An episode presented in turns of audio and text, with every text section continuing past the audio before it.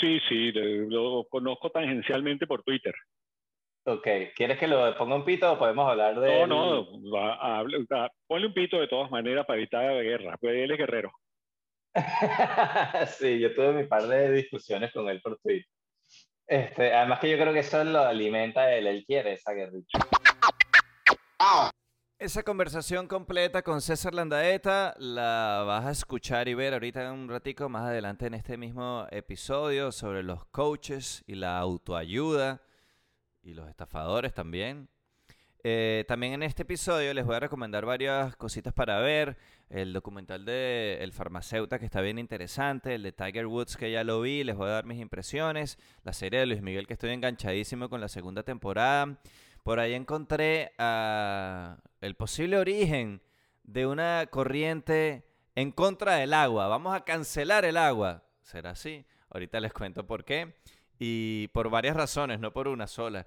También, eh, como les digo, vamos a tener esa conversación con César Landaeta que está bien interesante. Así que ya arrancó este episodio de Daniel. Necesita que lo escuchen. Gracias a las personas que han ido viendo los anteriores. Si no los han visto, cuando termine este, échenle un ojito a lo que está ya publicado ahí anteriormente.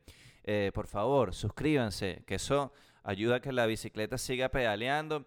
Y si se suscriben y ven los episodios o los escuchan, los comentan, le hacen una reseña dependiendo de dónde estén disfrutando ustedes el contenido, si es en video en YouTube, bueno, denle like, compártanlo, suscríbanse. Si es en, eh, en formato de podcast, solamente audio, en Apple, Google, Spotify, este... Mm, también, por favor, suscríbanse y dejen una reseña, cinco estrellas, un comentario para saber que hay alguien allá afuera escuchándolo. Yo a veces también hago mucho que empiezo a ver un podcast en YouTube, pero también lo sigo en Apple Podcasts o en Spotify.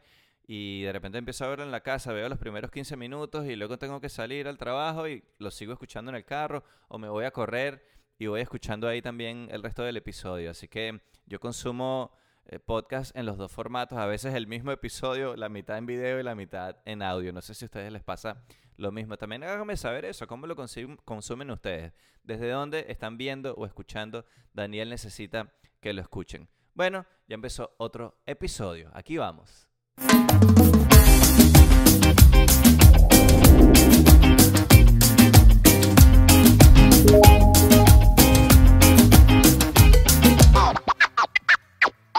Les quería recomendar un documental que está en Netflix que se llama The Pharmacist, el farmacéutico o el farmaceuta.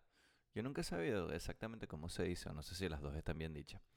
Pero está en Netflix, son cuatro episodios y básicamente trata sobre este señor que es un farmacéutico eh, cuyo hijo muere en unas circunstancias bien tristes porque aparentemente estaba comprando droga y él, hubo un malentendido allí con el dealer y aparentemente el dealer lo mató. es bien confuso el caso. De hecho es tan confuso o la policía como que no se molesta en investigar bien que la cosa queda como no resuelta y entonces el papá, este farmacéutico, se obsesiona un poco con el tema y empieza como a tratar de investigar qué es lo que pasa. Además, entonces empieza a descubrir eso que tenía que ver con un dealer de drogas y todo el rollo. Y en paralelo, entonces, en su trabajo, en la farmacia, él empieza a notar como un patrón en unas eh, prescripciones que la gente empieza a llegar con unas prescripciones, gente que se ve relativamente sana, eh, para comprando medicinas opioides y painkillers este, que crean adicción y en unas cantidades un poco raras y como que empieza a notar que todas vienen de la misma doctora y empieza como a sospechar, ¿no? Entonces notifica a las autoridades, pero las autoridades no le paran. Y bueno, ustedes me dicen si, si estoy contando mucho spoiler en los comentarios.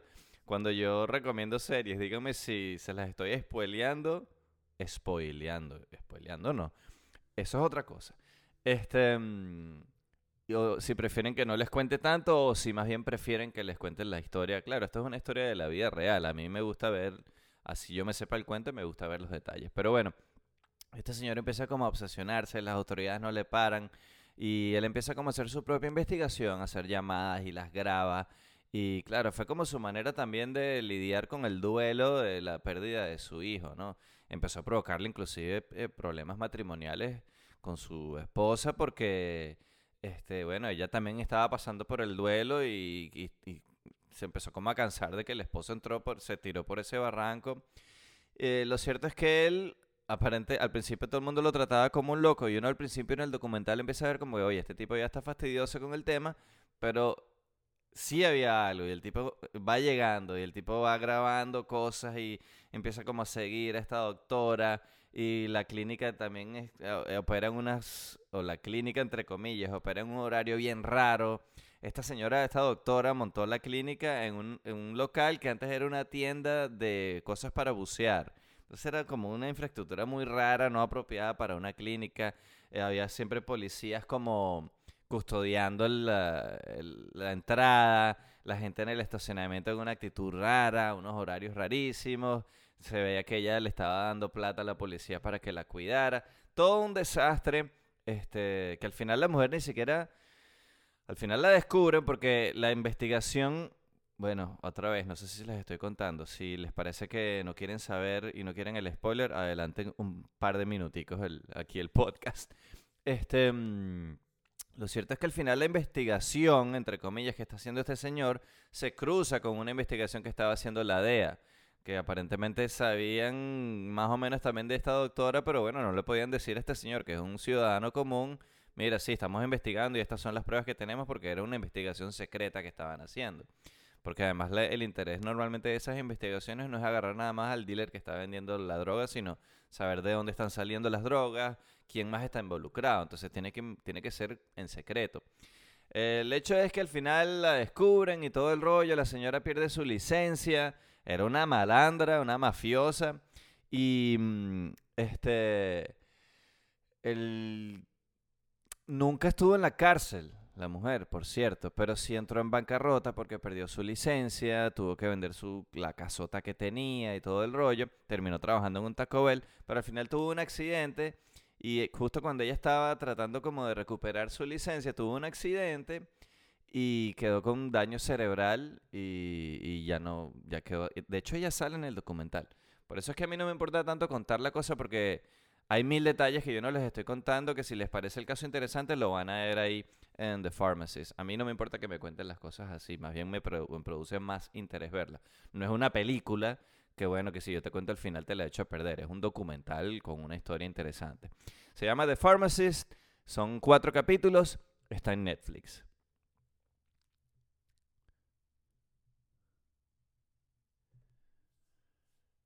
También vi el documental de Tiger Woods en HBO, que lo tenía pendiente desde hace rato. Son dos episodios, está en HBO Max.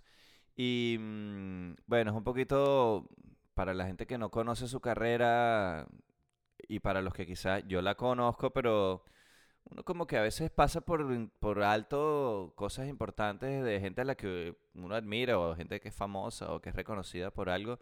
Y en ese documental se ve el ascenso de Tiger Woods que de verdad tuvo una carrera en el golf o ha tenido, no se ha retirado oficialmente.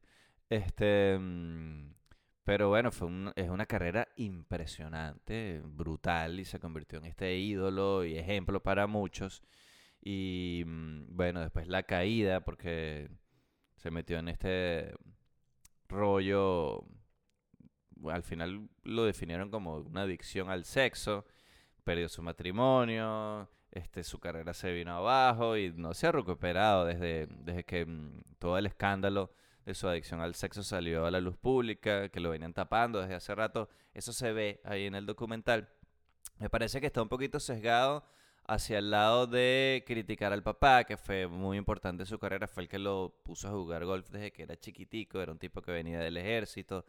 Y mm, bueno, esa influencia de ese padre que por un lado fue muy positiva porque lo hizo un tipo con mucha determinación y mucha motivación y mucha concentración y mucho esfuerzo para ser un gran golfista, pero a la vez, bueno, era un niño y lo trató de una manera muy dura o, o, o quizás el niño no, no lo puso a escoger lo que quería hacer, sino que el papá tenía como un gran plan de lo que debía ser la vida de su hijo y lo fue ejecutando y al final ese plan más o menos se cumplió.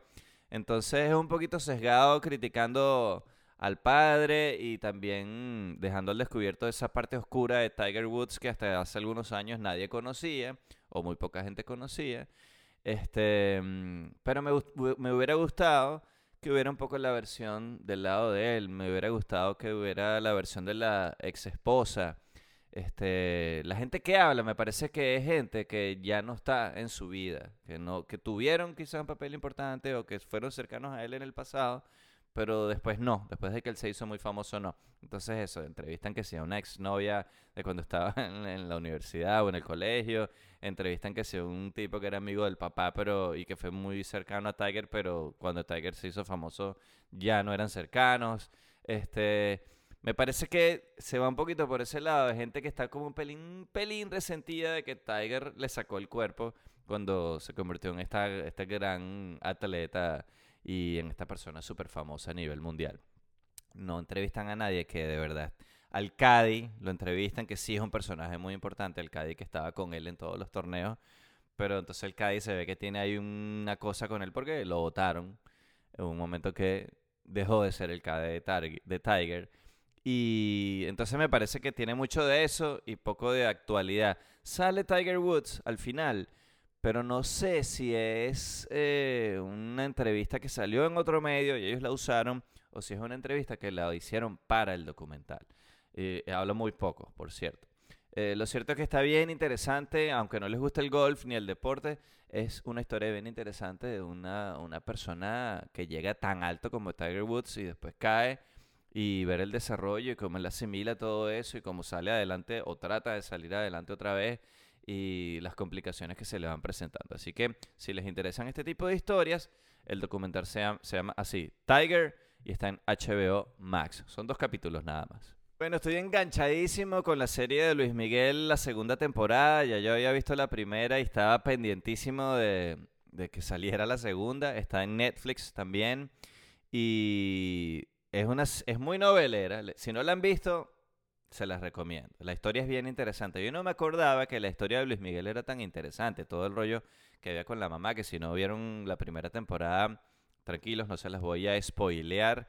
Este, pero bueno, todo ese rollo de que de su relación con su mamá y la desaparición de su mamá y él buscando a su mamá, eh, en eso se basó toda la primera temporada y todavía queda pendiente para la segunda. Este, mm, y la relación con su papá también, que es complicadísima muy parecido a lo que hablábamos de Tiger Woods, que es, bueno, lo, entrenó para ser un artista y lo convirtió en el gran artista que es. Este, pero también eso fue muy duro, fue muy irresponsable y hubo problemas del mal manejo del dinero. Este, y hay otras sospechas que no se las quiero comentar porque no quiero echarles a perder la serie si no la han visto. Los que ya vieron la primera temporada saben de lo que les estoy hablando, ¿verdad? Escriban ahí en los comentarios si saben o no saben. Eh, lo cierto es que está, a pesar de que es muy novelera, y la producción y la actuación este, no es así una cosa, no es una gran obra maestra. Las actuaciones son flojazas. Em, aunque el protagonista me parece que hace un buen trabajo y hay otro par de personajes que hacen un muy buen trabajo. El papá de Luis Miguel en la primera temporada este, em, hace un buen, muy buen trabajo también. Pero en general las actuaciones son flojazas. Pero la historia es tan interesante y me parece que el guion está tan bien llevado, o el ritmo que va llevando, que a pesar de eso que les acabo de decir, uno se engancha y sigue viéndola. Así que si no vieron la primera temporada, vacílensela. Si, y si ya la vieron y no han arrancado por la segunda, pónganse las pilas. El único fastidio es que no está toda la temporada completa, sino que la van publicando los domingos. Creo que yo voy por el tercer o cuarto episodio, no me acuerdo ahorita. Eh, pero está, está bien chévere. Además que, otra vez, lo que les comentaba anteriormente con Tiger también, a mí siempre me ha gustado ver historias de eh, personas que llegan a ser así tan grandes. Para mí Luis Miguel es el cantante en español Em, el mejor cantante en español que existe. La voz más impresionante que yo he escuchado en vivo ha sido la de Luis Miguel. Seguido quizás ahí, y no de tan cerca, por Mark Anthony. Mark Anthony me parece que tiene muy buena voz, pero como cantante me parece que siempre suena más o menos igual, siempre hace más o menos lo mismo. Eh, no estoy diciendo que eso sea malo, es un gran cantante de, de salsa, este, Pero Luis Miguel me parece que es más versátil y, más, y me parece más impresionante. A los que no lo hayan visto en vivo cantar, si tienen la oportunidad en algún momento, véanlo porque de verdad que Luis Miguel es brutal. Y ese tipo llegó a ser en algún momento el rey del mambo, o sea, grabar con Frank Sinatra y hacer, bueno, para mí el, eh, en, ese, en su momento fue el artista latino más importante, sin discusión alguna. Y mm, con todo eso hizo un, hizo un poquito de crossover al mercado en inglés. Y bueno, vacílense la segunda temporada si no lo han visto Luis Miguel. Está en Netflix. Aprovecha un momentico rapidito para recordarte que te suscribas, porfa. Suscríbete ahí si estás en YouTube, Apple, Spotify, Google, donde sea que tú estés disfrutando este episodio. Suscríbete, que muchas veces a uno se le olvida suscribirse para que cuando haya un episodio nuevo te salga ahí en el timeline. También dale like, compártelo, ponle la campanita, las notificaciones y si puedes dejar una reseña, un comentario, se te agradece porque de esa manera entre todos podemos hacer que Daniel necesita que lo escuchen crezca como proyecto que bastante que me ha costado como procrastinador profesional que soy. Así que muchas gracias por el apoyo a los que ya lo hicieron y los que no, vaya, suscríbete ahí de pana.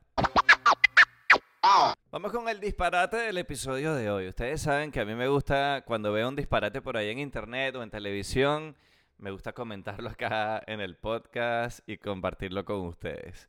Me consigo en este tweet de esta muchacha en inglés, se los voy a traducir así un poquito por encimita que dice lo siguiente. Tomar agua no te mantiene hidratado. De hecho, es lo contrario.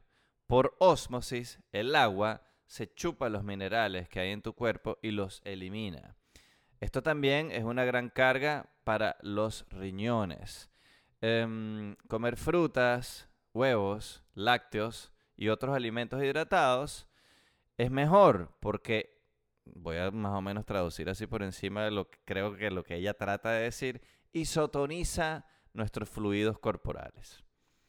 Este, entonces resulta que ella, el punto de ella es estar recomendándole a la gente que no tome agua, que eso no es hidratante, que si tú necesitas hidratarte, comas huevos y frutas y lácteos. Es, cuando uno, por supuesto, se desató, como yo siempre les cuento aquí, yo vivo como en dos eh, tengo dos vidas distintas en internet. Estoy en Twitter Suela y el Instagram de Venezuela y enterándome con, de todo lo que pasa por allá. Pero también entonces estoy en el Twitter gringo y, y todas las cosas que pasan y se vuelven virales también. Entonces me, me bombardean por los dos lados. Hubo todo un show con esta muchacha este, y me puse a ver quién era. Y voy a leer su biografía. Ella yo dije, bueno, esta mujer es doctora, es nutricionista, es no sé, especialista en agua, es la persona que inventó el agua. No. Eh, su biografía dice arte, literatura y filosofía. Eso es a lo que ella se dedica. No sé si eso lo estudió o, qué, pero así es como ella, eso es lo que ella pone en su biografía. No pone, eh, tengo no sé cuántos años investigando es el proceso de hidratación del cuerpo humano. No, no, no, no arte, literatura y filosofía. Y ella, desde su conocimiento de arte, literatura y filosofía, le recomienda a todo el mundo que la sigue, que, y tiene muchos seguidores, tiene casi 30.000 seguidores, este, le recomienda no tomen agua porque eso no los va a hidratar. Entonces, bueno, habrá mucha gente desinformada o ingenua que le termina creyendo a ella. Y hay, por casualidad, hablando de locas, hablando de agua en internet, me tropecé con esta, hace tiempo se hizo viral también, esta es en español, una estas coach eh, astral, eh, eh, holística, espiritual, ayahuasquística argentina, y ella la, se hizo viral porque otra persona muy famosa de Argentina también, creo que es una actriz, estaba como entrevistándola, haciendo un live en Instagram. Y entonces ella iba a recomendar, es más, vamos a escuchar lo que ella dice. Y básicamente ella dice, si te está quemando la casa, no llames a los bomberos, no importa que la gente que está dentro de la casa se muera, que eso es lo que toca y, y, ya, y está bien que te mueras si te, te, está quemando la casa, no hay ningún problema. Si tú vas a echarle agua ahí, apagar el incendio, estás rompiendo con el balance, no sé, del universo o algo así. Eso es más o menos lo que ella dice. decía, cuando hay fuego no pidan agua porque hacemos chocar a los elementales. Si se está prendiendo fuego es parte de que la tierra está transmutando y está buenísimo. Y las almas que se van con ese incendio también eligieron estar ahí. Nosotros elegimos cómo nacer, el día que voy a morir, cómo voy a morir. Eh, vine con un contrato firmado que lo elegí yo antes de venir. Pero lo que me impresiona es la cara de la mujer también que la está entrevistando, porque asiente cuando ella dice, no llames a los bomberos, porque ella hace así, no, no, no, no llames a los bomberos con la cara. Y cuando dice, porque nosotros tenemos un contrato y si nos tenemos que morir, nos morimos, y ella asiente, sí, si nos tenemos que morir, nos morimos. Es como, a mí me llama la atención cómo estas personas logran siempre conseguir gente y decirles estos disparates en su cara y estas personas en vez de decirle, épale, ya va. Tú estás sugiriendo acá que está bien que, que dejes a la gente morir dentro de su casa si se le está quemando. No, ellos asienten así como que, oye, qué inteligente y qué profundo esto que me está diciendo esta persona. De verdad que me está sacando de la oscuridad. Ponen cara, una cara de intensidad y de que están asimilando todo ese conocimiento que a mí me deja impresionado. Y me puse a ver quién es esa mujer, esa argentina. Voy a buscar por aquí, aunque creo que no la tengo a la mano. Vamos a ver. Este, ajá, se llama Dana Naso. Voy a leer su biografía.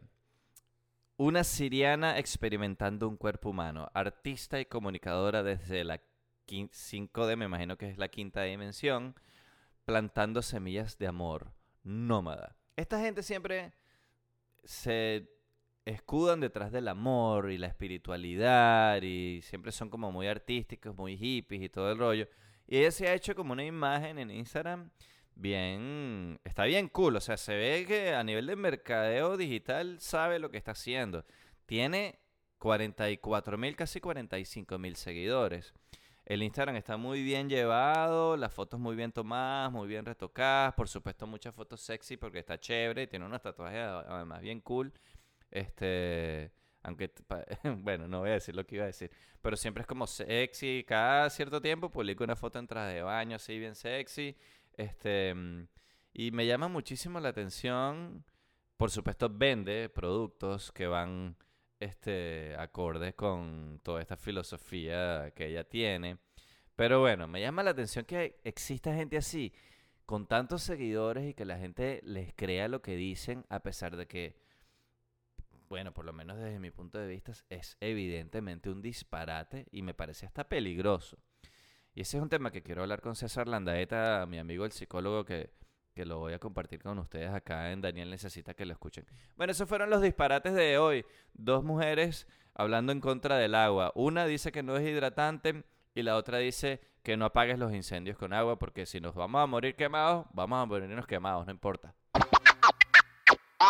En estos días me conecté con César Landaeta, psicólogo clínico, ha escrito muy buenos libros, uno de ellos el, uno de los que a mí más me gusta y quizás el que más ha resonado se llama Cómo mandar a la gente al carajo.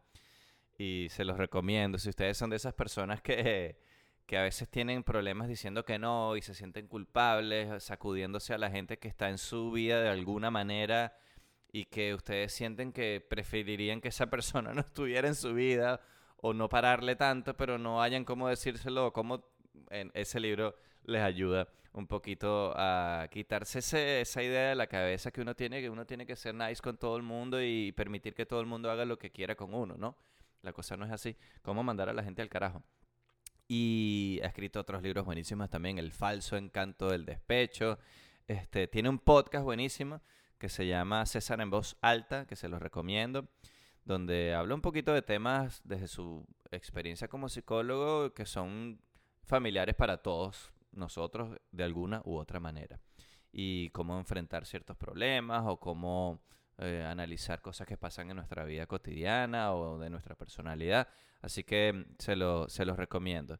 Y justo estábamos hablando hace un ratico de estas coach que dicen disparates y que mucha gente los sigue.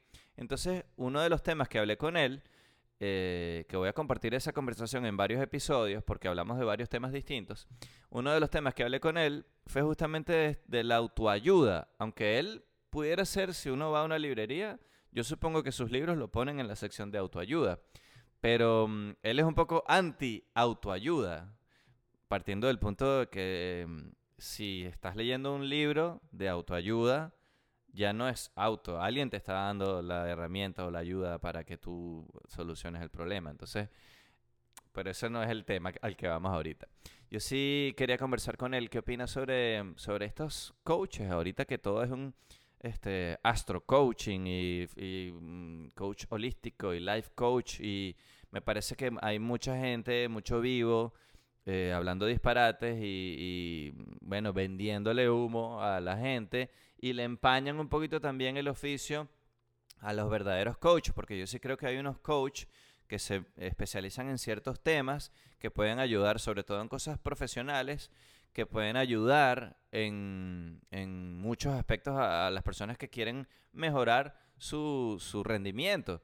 Este, mm, así como hay coach de deportivos que te ayudan a entrenar o, como nutricionales que te enseñan este, mm, a cómo mejorar tu alimentación.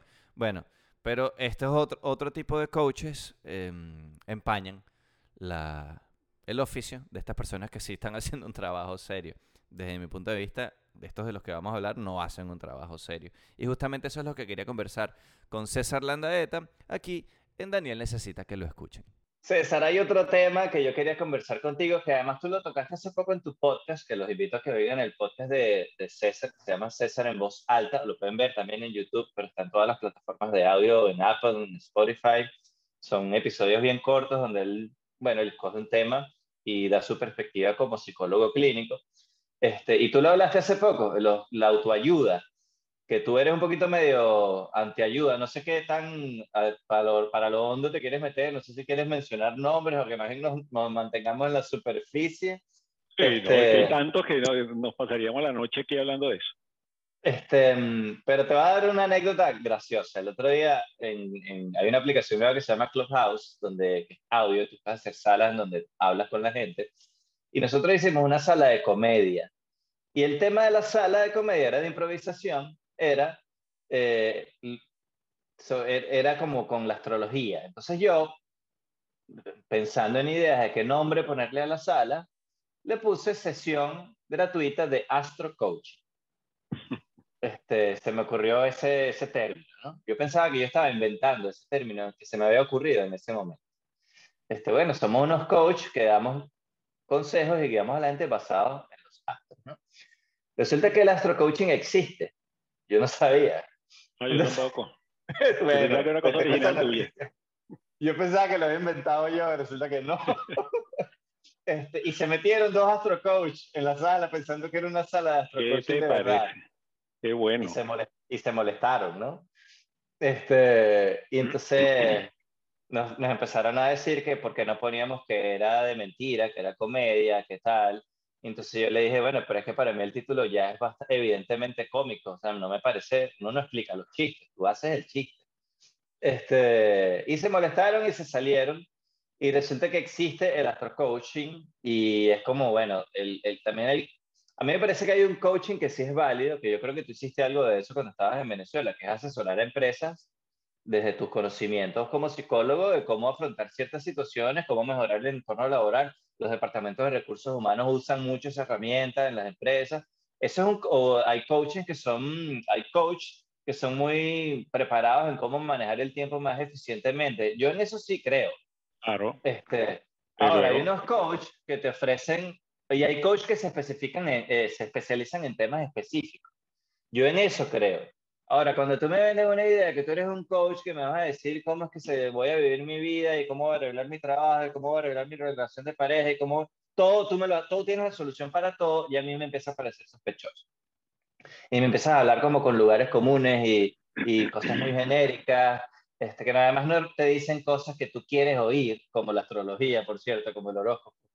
Este, o como los medium, que el otro día también en una sala de clubado entró un medium o una psíquica y claro, yo, lo que yo discutí con mis amigos es, eh, yo nunca, el día que yo escucho a un medium decir, mira, estoy hablando con tu abuela que falleció y la tengo aquí contigo y te quiere mandar un mensaje. Tu abuela dice que te odia y que eres la peor nieta del mundo. El día que yo oiga que un medium diga algo así, voy a empezar a creer un poquito más. Porque el mensaje siempre es, mira, tu abuela te manda a decir que te perdona, que no hay ningún problema, que lo estás haciendo todo bien, que te extraña y que puedes seguir tu vida. O, cuando te digan que tu vida pasada tú eras un miserable ladrón, que mataste un poco de gente, qué Exacto. o mira, tu abuela te manda a decir... Es una maravilla. Exacto. O mira, tu abuela desde el más allá te manda a decir que no te perdona, porque tú eres muy mala.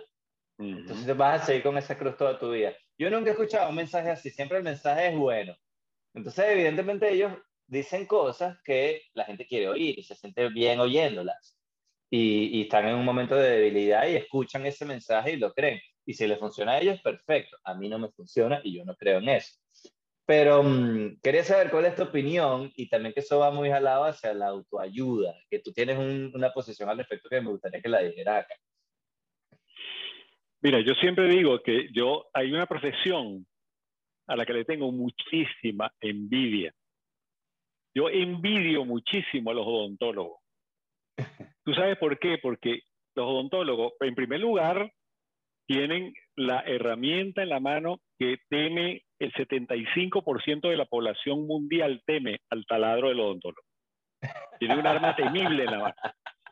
En segundo lugar, porque tienen una persona con la boca abierta ahí, y pueden tener un gran político, un líder, una cosa de esa, un, un genio, una cosa con la boca abierta sin hablar, sin poder decir nada. Entonces, simplemente los odontólogos ellos te hablan y esperan que tú les respondas. Entonces tú haces, oh, oh, oh más o menos, manejas las manos, y pero no puedo hablar nada. Pero la mayor envidia me viene no por ahí, me viene por el lado de que nadie se mete en esa profesión o sea, el lenguaje de los odontólogos. Yo fui a un, congreso de odontología en, en, Caracas y por eso fue que me dijo, y esta gente maneja un, un, lenguaje rarísimo. Un endoposte, una turbina o no sé qué. Eh, eh, usan unas palabras que nadie usa. Yo le decía a una amiga mía odontóloga, pero ¿quién conoce esto en la calle que diga, ponte un endoposte ahí? ¿Qué es eso? Nadie. Y además, cuando a ti te duele una muela, tú no vas a casa del farmacéutico o, a casa del zapatero, tú vas al odontólogo. Entonces, yo los envidio porque en la psicología se mete todo el mundo, pero todo el mundo se mete. Todo el mundo es psicólogo, todo el mundo sabe lo que te pasa a ti, todo el mundo te da un consejo, todo el mundo te dice lo que tienes que hacer con tu pareja, con tu vida sexual, con, con el estreñimiento que tienes, con lo que sea se meten en todo eh, y además usan las palabras, ¿no? Porque además como la psicología salió para la calle, entonces tú eres un neurótico, tú eres un bipolar, y te hacen diagnóstico directamente, se, y olvídate de pruebas y entrevistas y que se no, no, no, tú eres un bipolar. Ya, ya, ya está. Y listo, y entonces se usa, por ejemplo, eh, me puse histérico. La gente dice, yo me puse histérico, como diciendo, me puse bravísimo, ¿no? te pusiste histérico que te pusiste seductor sin complementación, porque la histeria es una seducción sin, sin fondo, pues sin, sin nada, sin contraprestación. Entonces sucede que eh, cuando empezó a salir este brote de gente que necesitaba resolver sus problemas, hablar de sus cosas y qué sé yo, y no querían ir a un psicólogo porque eso te toma un trabajo, pues hay que ir y pagar y hablar y eh, analizar sus conflictos y encontrarse con los demonios estos, como tú dices, la, la abuela del más allá que, que te dice, no, eso es muy complicado, mejor yo voy y escribo un libro donde diga, lo que tienes es que pedir al universo, además porque se mezcla la psicología con cosas esotéricas, ¿no? Y se, llama pseudociencia, ellos le llaman ciencia, pero la gente que sabe lo llama pseudociencia. Entonces te dicen que es que hay una fuerza universal. Por ejemplo, la ley de la atracción. Existe una cosa que se llama la ley de la atracción. Y como ley debería estar escrita en alguna parte. ¿Quién hizo esta ley? ¿Dónde está la ley? Porque la ley es una cosa que se saca de un estudio y de un análisis. Y producto de una hipótesis, una teoría y un experimento. Nadie se pregunta de dónde sale la ley de atracción. Pero entonces cuando tú le dices a alguien, porque además esta gente se fanatiza, le dice, pero ¿de dónde salió la ley de Ah, pero es que tú no quieres creer, tú no tienes fe, que no sé qué, tú todo lo quieres poner científico. negacionista, te meten en el doble vínculo. Entonces, nuevamente, tú no sabes qué diablo es lo que tienes que, que, que, combatir. Y además, hacen unos cócteles rarísimos. Porque entonces te meten, por ejemplo, eso, astro coach, te mete astrología con coaching, con... Además, hay unos institutos que te dan en tres meses un, diploma, un certificado. Eso es lo que, eso es lo que te iba a decir, que normalmente esas personas tienen 45 certificados porque hacen cursos de dos semanas, de un mes, de tres meses. Entonces, ah, bueno, sí, yo soy astrocoach, soy psíquico, soy, este, o sea, tú que, entonces tú eres todo. Sí, sí, yo conocí aquí en, en Madrid una persona que trabajaba con eso, hacía, hacía, fíjate bien, hacía terapia de, ¿cómo se llama eso? Renacimiento terapia de renacimiento. Yo le decía que, que, tú le muestras a la gente Leonardo da Vinci, y Botticelli, esas cosas. no, porque la cosa es renacer. era con la luz apagada y él les prendía la luz. y además, de la otra, cosa, hacía otra cosa que se llamaba constelaciones, eh, constelaciones, no sé qué, familiares. Entonces yo tenía en ese momento una paciente que tenía un problema muy grave desde el punto de vista psicológico yo le digo, mira, yo tengo una paciente que tiene este problema, si yo te la, te la mando a ti, ¿qué harías tú con ella? Ah, no, yo la resuelvo inmediatamente eso, sacándole eh, la cosa de su pasado, porque su abuelo seguramente, y entonces me hizo ahí mismo, en una mesa de un cafetín, ahí hablando, me hizo una evolución de las constelaciones familiares de esta persona, simplemente porque yo le dije que tenía este síntoma. Entonces, bueno, si eso es así, bueno, yo le dije, te la voy a mandar porque esta señora lleva conmigo cuatro sesiones y yo no veo que vaya avanzando mucho porque el problema es muy grave, todavía falta mucho trabajo. Ah, no, no, no, mándamela. O sea, porque la omnipotencia del pensamiento, tú te llenas y te vuelves omnipotente y dices, yo puedo con todo, yo con la energía universal y las piedras y los muñequitos del tarot y qué sé yo, yo resuelvo. Es que no, César, discúlpame que te interrumpa, es que tú pierdes mucho tiempo conociendo al paciente y averiguando cuál es el problema. No, Tienes que saltar directo a la solución. Claro, y no, y además tampoco, tampoco tengo piedras ni muñequitos ni cosas de ese. Además me tomó unos cuantos años de estudiar. Yo, no estás vibrando alto. en la universidad. ¿Ya? Tú no estás vibrando alto. Cinco años en la universidad, dos años de posgrado, tres años de formación en psicoanálisis. No, no, eso, eso se perdió porque eh, con tres meses yo hubiera tenido el certificado. Es más, yo, yo te digo una cosa, esta gente es más inteligente que nosotros, porque nosotros trabajamos muchísimo para hacer lo que ellos hacen en cinco minutos. Ahora, el problema yo no sé si lo resuelven. Yo lo, yo lo lamento por la persona que vaya a una cosa de este y cree que ahí va a resolver el problema. Bueno, ojalá, ojalá lo resolviera, pero eso no es tan fácil. Pero hasta qué punto, eh, porque yo el otro día conversé sobre ese tema con un grupo de amigos y mm, eh, yo estoy totalmente en contra porque me parece que es peligroso. Me parece que es que hay un área, hay una línea gris donde ya se pone, se pone peligroso. Claro, claro. Porque ellos me decían, bueno, pero si tú quieres creer en eso y crees en eso y no le estás afectando a nada y tú quieres pagarle a un coach de terapia vibracional del pH balanceado del agua alcalina y él es un vivo y te está cobrando a ti por eso y tú se lo quieres pagar, bueno, eso no hay ningún rollo, no está pasando nada.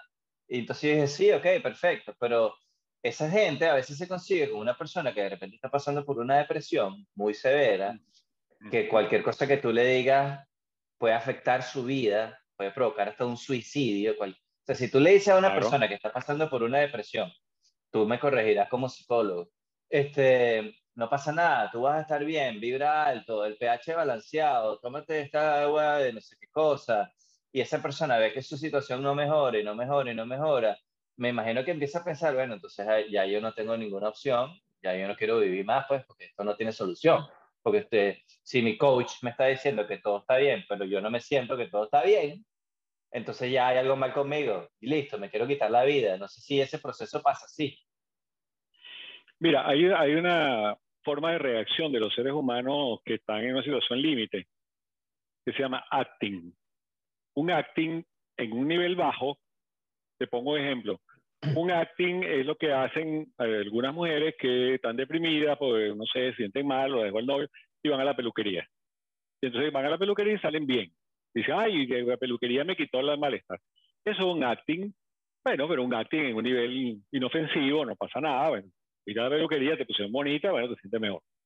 Pero hay un acting muy peligroso, que es que cuando la gente está en una situación límite, por ejemplo, porque se siente muy desvalorizada, porque perdió una conexión amorosa con alguien o perdió un familiar y le duele muchísimo, o tuvo una crisis económica importantísima y está en tendencia de acting, en tendencia a actuar para no pensar, es decir, voy a hacer algo.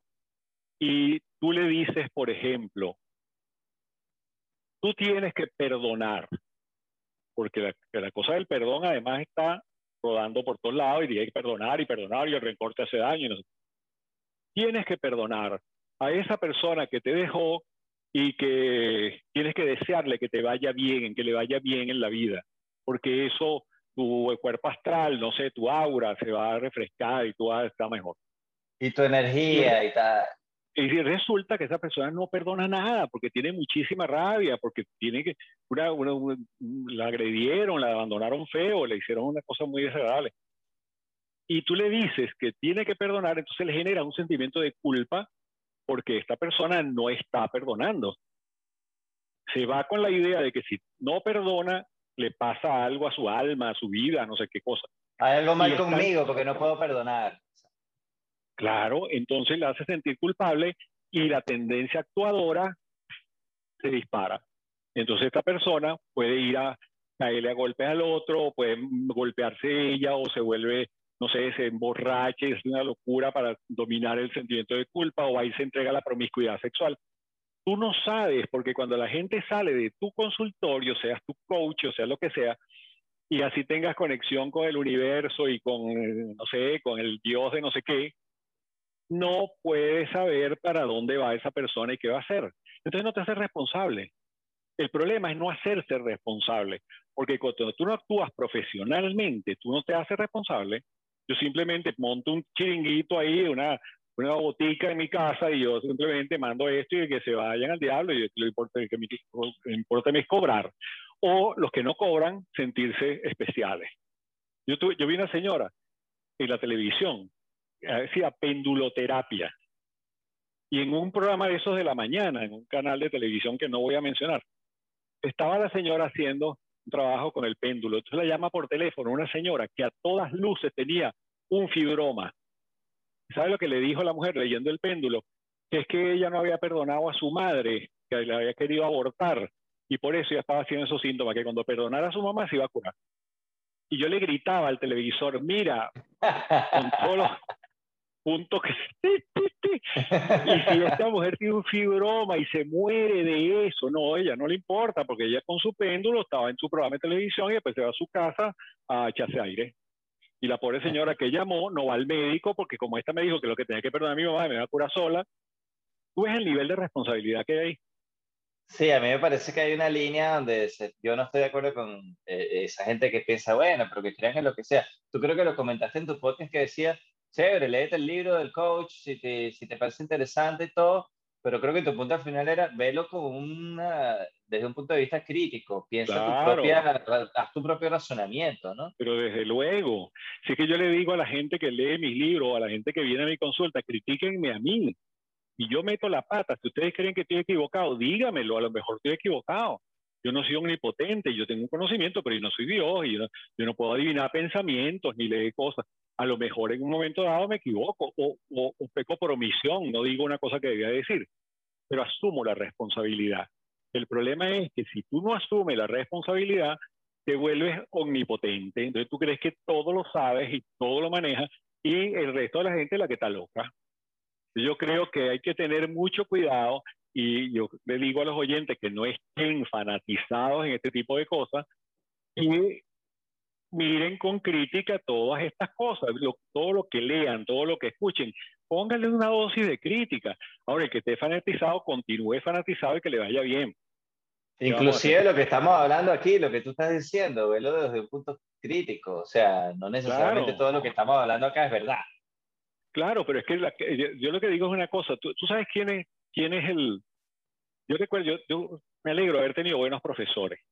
Y yo tuve una profesora que, por cierto, era hija de Luis Beltrán Prieto, el célebre eh, líder del MEP, antiguo ADECO, esta mujer era psicóloga y era muy buena. Y un día me dijo, mire, usted no crea que usted le va a demostrar nada a nadie. Quien le va a demostrar es la realidad.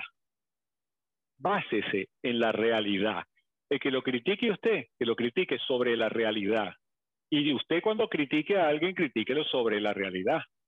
No sobre lo que uno cree o la fantasía o mi narcisismo, o lo que me dé la gana. No, mira, yo estoy diciendo esto basado en la realidad porque yo veo pacientes todos los días y he, trabajado con grupos desde el año 83. O sea, grupos, parejas, individuos, adolescentes, niños, he leído muchísimo. La realidad es esa.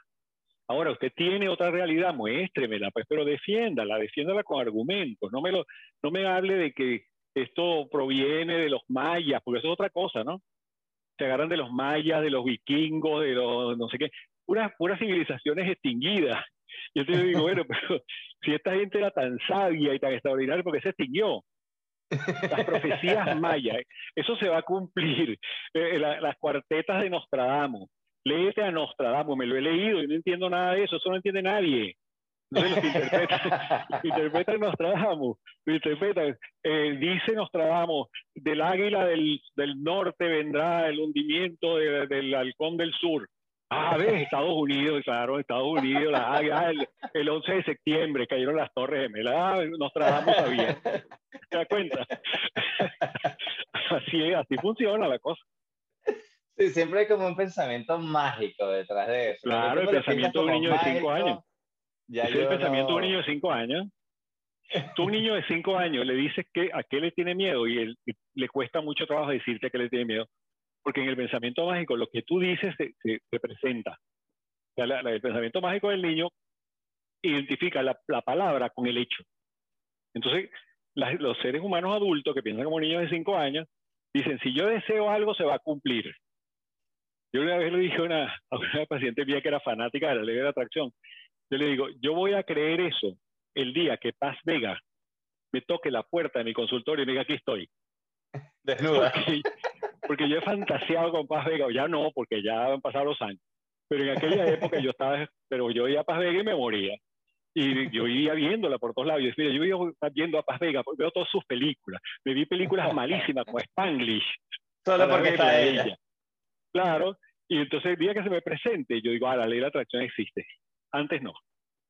Pero un poquito para poner la nota, este, que yo creo que en eso tú y yo estamos de acuerdo también, que no es que yo no creo en la ley de la atracción, pero yo sí creo que uno tiene que pensar de una manera positiva, resaltar la, los valores que uno tiene, las capacidades que uno tiene y pensar en función de que uno va a lograr las metas que se plantean mientras esas metas sean realmente alcanzables, ¿no? no sea una cosa mágica, que necesitas que pase algo mágico para que se concrete. Pero yo sí creo, yo últimamente, por ejemplo, he cambiado mucho mi manera de, este, de, buscar motivación en mí mismo para hacer las cosas. Entonces, este, no es que yo pienso, ay, sí, voy a tener un podcast, ¡pum! y el podcast se me va a dar. Pero en vez de pensar, oye, Daniel, qué flojo eres porque no haces, nunca haces el podcast, pienso, oye, le voy a dedicar, si sea cinco minutos, yo sí puedo hacer los cinco minutos. Y así voy como construyendo una manera de razonar y de convencerme a mí mismo de hacer las cosas, ¿no? Este, no sé cómo lo ves tú. Pero tú como eres un tipo también muy ligado al deporte, pues tú eres un tipo polifacético también. Te voy a contar esta anécdota, ¿no? Yo conocí a Manuel Davalillo. Manuel Davalillo era el hermano de Pompeyo y de Vitico. Y él era entrenador de béisbol en la Universidad Central. Y cuando yo estuve en la Universidad Central, yo jugaba béisbol ahí. Y él me decía, eh, en una oportunidad, yo le digo, mira, Manuel, ahí hay un muchacho que dice que, que juega tercera, y si lo podemos meter. Y porque él dice que juega tercera, lo metemos. Y bueno, pues eso es lo que dice él. Bueno, pero vamos a ver si es verdad. Vamos a poner en tercera, yo le voy a tirar 300 rolling. Vamos a ver cuántos agarra. Pues si me agarra 300 rolling, ese entra. Pero si no, no, porque él diga que, que juega tercera, no. Y a mí me gustó mucho eso, porque claro, es ese razonamiento típico de la persona, ¿sabes? Campechana, pero... pero Ver para creer. Claro.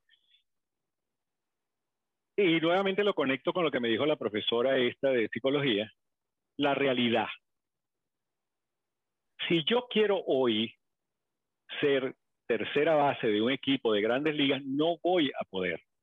No lo voy a hacer, no, no, es imposible que yo o tú vayamos a ser los novatos del año en la, en la grandes ligas. No es cierto.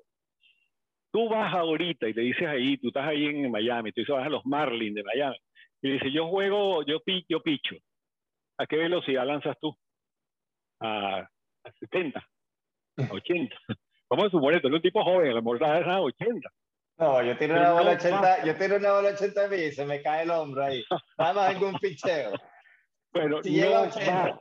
a llegar, no vas a llegar. Entonces yo, tú llegas y me dices a mí, oye, yo quiero jugar en las grandes ligas, yo quiero ser un pelotero de los Marlins de Miami. Yo te digo, no vas a llegar. Entonces tú dices que yo soy un negativo, que yo no quiero, que caramba, ¿por qué yo pienso negativamente? Yo tengo que darte ánimo, decirte, sí, sí vas a poder, no vas a poder. No uses ese tiempo en eso, por favor, inviértelo en otra cosa, dedícate a hacer podcast, a hacer trabajos de, de publicidad, de cosas de esas, de stand-up comedy, que te queda muy bien. Todo eso, eso es tu potencial, dale durísimo. Pero te vas a poner a inventar que tú eres omnipotente y todo lo puedes lograr, no es verdad. Entonces lo que va a determinar las cosas es la realidad. Si no tienes talento, no te pongas a hacer cosas. Si no tienes, eh, digamos, capacidad física, no te pongas a inventar. Entonces no es que sea positivo o negativo, el mundo no es positivo o negativo, el mundo es realista o irrealista. Una de las cosas que hacemos los psicólogos terapeutas es poner a la gente en la realidad. Y a partir de la realidad es que uno define si alguien está sano o no. Si el 90% de tu vida está determinada por la realidad y tú tienes mecanismos de adaptación y de manejo de la realidad y solución de conflictos, de decisión, pues estás sano, aunque tengas un 10% de fantasía. Pero si tienes 90% de fantasía y 10% de la realidad, tú estás psicótico. Es así. Estás desfasado. No, estás psicótico, tú eres un esquizofrénico. Hay gente, que, hay gente que tiene núcleos esquizofrénicos, hay gente que tiene partes de su, personalidad esquizofrénica. Hay personas que son inteligentes y son centrados y, y sanos, y tú lo ves trabajando y te y en un aspecto de su vida son psicóticos. Te salen de la realidad. Ahora, cuando tú te sales de la realidad más veces que lo acostumbrado, pues mira, hay una patología importante ya. Cuando el promedio va hacia la, a la psicopatía. a Cuando a la curva de Gauss se mueve hacia el otro lado, la cosa está muy mala. Si tú vives soñando todo el día que te va a llegar Paz Vega a la puerta y que vas a ser millonario porque tú te metiste en un curso de la prosperidad. Porque tú lo ¿verdad? decretaste. Mira, tú sabes que eh, hay, un, hay un caso dramático, ahora que tú dijiste que se corren muchos riesgos. Yo tuve una, una experiencia muy mala con una persona conocida de mi familia que tenía un problema gravísimo con su marido, qué sé yo. Y bueno, un problema que de verdad todos decíamos, ¿y por qué no se divorcia? no? Y ellos fueron a un seminario de fin de semana del perdón. Y durante ese seminario, que fue en un sitio de San Antonio de los Altos, por allá en Caracas, en Venezuela, pasaron ellos tres días ahí.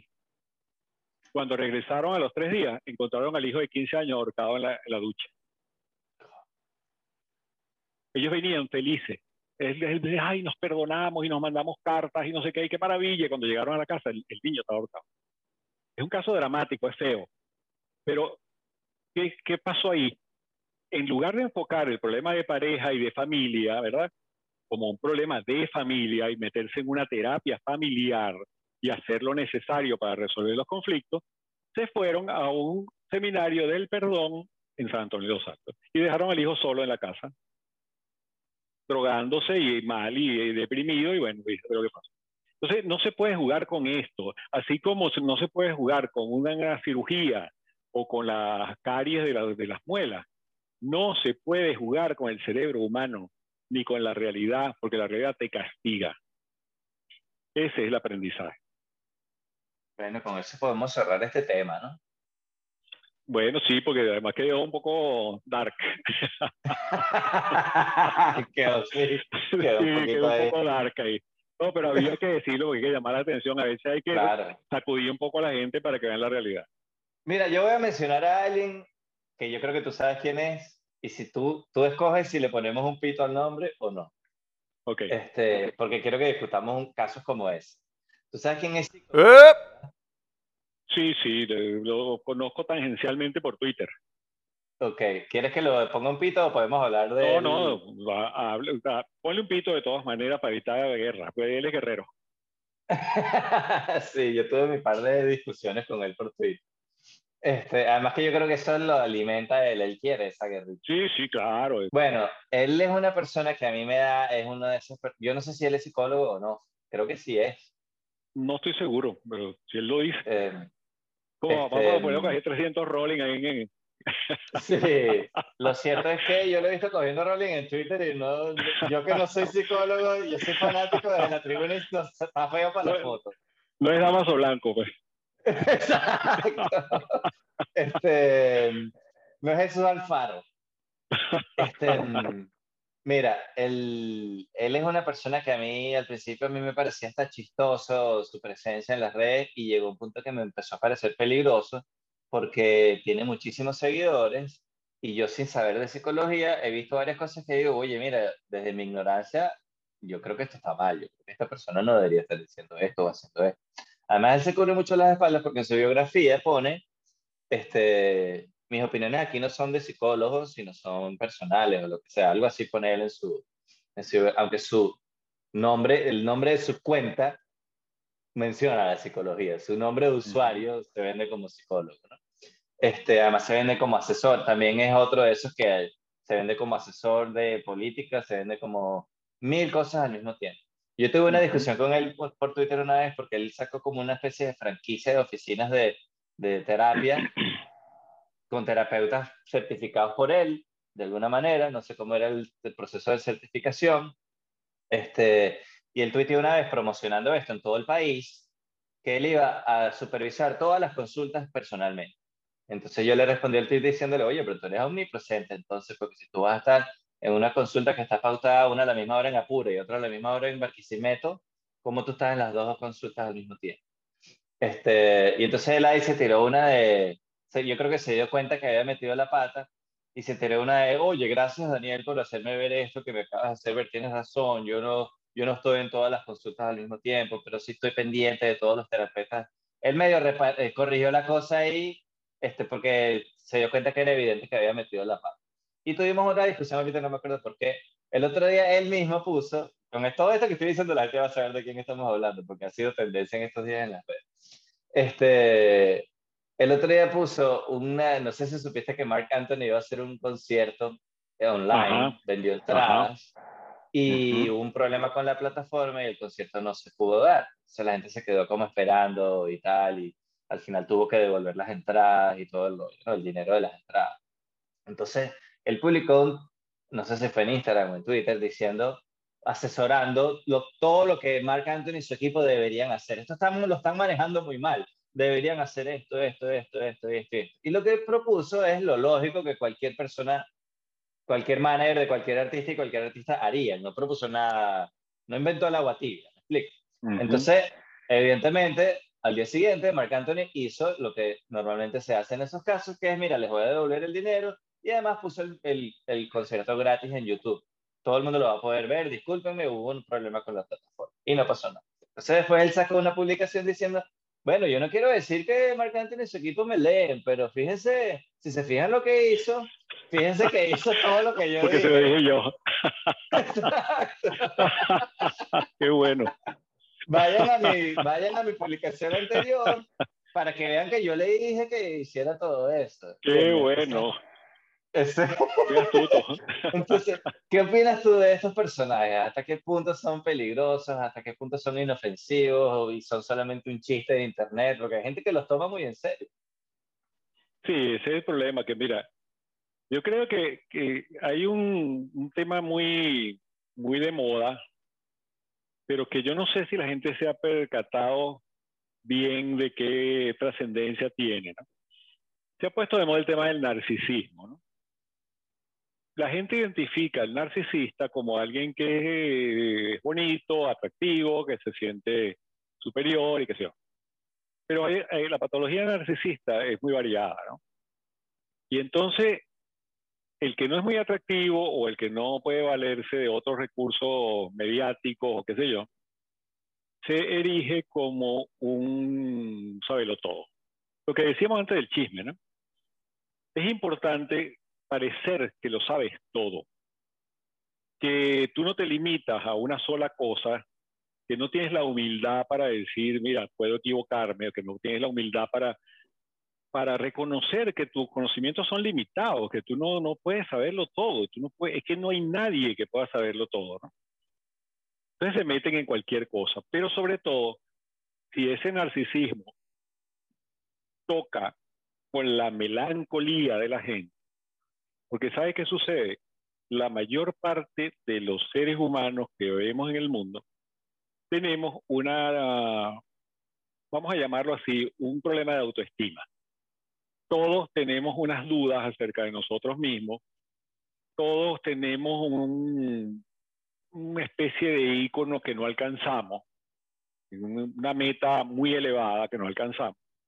Y entonces, cuando aparece un narcisista que dice que él es así, él lo tiene todo, que él sí tiene todos los poderes que tú no tienes, nosotros tendemos a seguirlo y tendemos a escucharlo y tendemos a creer lo que dice.